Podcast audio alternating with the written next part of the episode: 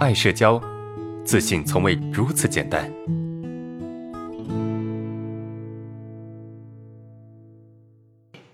好，我们看下一个问题。二老师你好，我目前的状态是不是那么容易攻击自己了？知道把攻击外放，但不知道为何容易暴躁发怒，容易埋怨别人，而且啊，学习上常常学着学着就觉得不耐烦了，很难静下来。平时说话也是一脸严肃，容易板着脸啊，容易感觉容易吓到别人。这是什么情况啊？请安老师回答一下，谢谢。不容易攻击自己啊，这是你的进步，这是你成长的地方啊。然后呢，你为何容易暴躁发怒，容易埋怨别人，而且学习上常常学着学着就不耐烦，啊，很难静下来。我们先看一下啊，就是为什么一个人会容易暴躁和发怒呢？一个人会暴躁和发怒，一定是他有某些压抑啊，或者是。这个社会的某些人、某些事情触发到了我内心的那根弦，好让我觉得很不舒服，让我把压抑在内心深处的这个东西爆发出来。所以暴躁和发怒是怎么样？其实它是一种，呃，情绪失控之后，或者说它是一种压抑之后的反弹，它是一种压抑之后的反弹啊。那为什么我们这个容易去埋怨别人呢？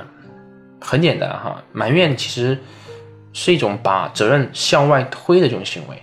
埋怨本身是一种自我防御机制啊，因为如果我把这个责任推给别人，我埋怨别人，那么我就不需要去承担这个责任，对吧？我也就不会认为自己不够好了。所以本身这个埋怨哈是一种防御机制，他的目的或者他的目标是想让自己感觉稍微好一些，对吧？就好像我们打王者荣耀。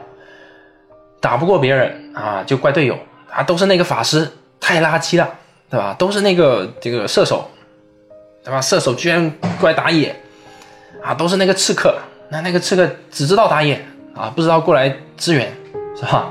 埋怨队友，但是仔细看一下自己的数据，发现其实自己也挺垃圾的。为什么？因为把责任往外推，我们会舒服一些，对吧？这样就不会伤害我们的自尊感，明白吗？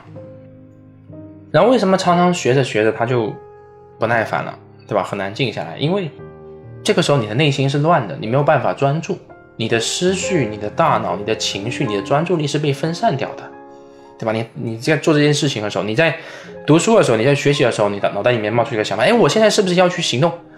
我现在是不是要去实践？我现在是不是要找个人聊天啊？不然我社恐怎么好？是不是？然后呢，这个在跟别人聊天的时候讲：哎呀，我还没有学习。我是不是得好好去学习一下？脑袋里面有各种各样的想法和念头，觉得这个也对，那个也对，那个也应该，这个也应该，各种哎，我可以，我行，这些东西乱七八糟一大堆，明白吗？所以把你的精力给分散掉，你怎么可能专心学习呢？所以接受你不能够专心学习，那因为你当下没有办法专心学习，它是一种是一种正常的状态，它不是。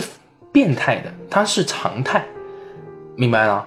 它是常态，所以呢，你必须要允许自己可能是这样子的，这样你才能够慢慢的把注意力进行调节和移位。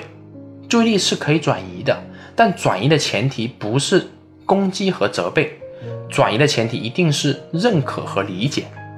可以去转移，在转移过程中会很辛苦、很累啊，很焦虑，但是呢，转移之后你会发现。很爽，很开心，啊！但这个过程其实不太容易哈，就是不断的去专注过程中很不容易。所以你该怎么操作呢？首先，你在学习过程中如果觉得不耐烦了、不想学了，告诉自己，哎，没办法，我就是这样的，来继续学，再学一会儿，学个半个小时，哎，我实在学不下去了，能不能再坚持一下呢？好，再坚持个十分钟，啊，实在坚持不了了，算了，休息一下，对吧？让自己休息一下。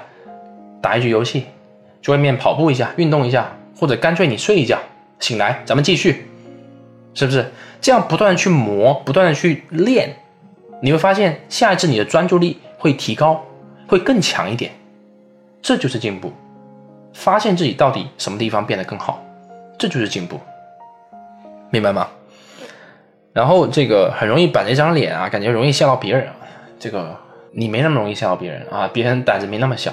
其他的我不回答哈，因为你这个问题比较零散，比较零散，没有办法一个个针对性的回答。啊，好，这是你的问题。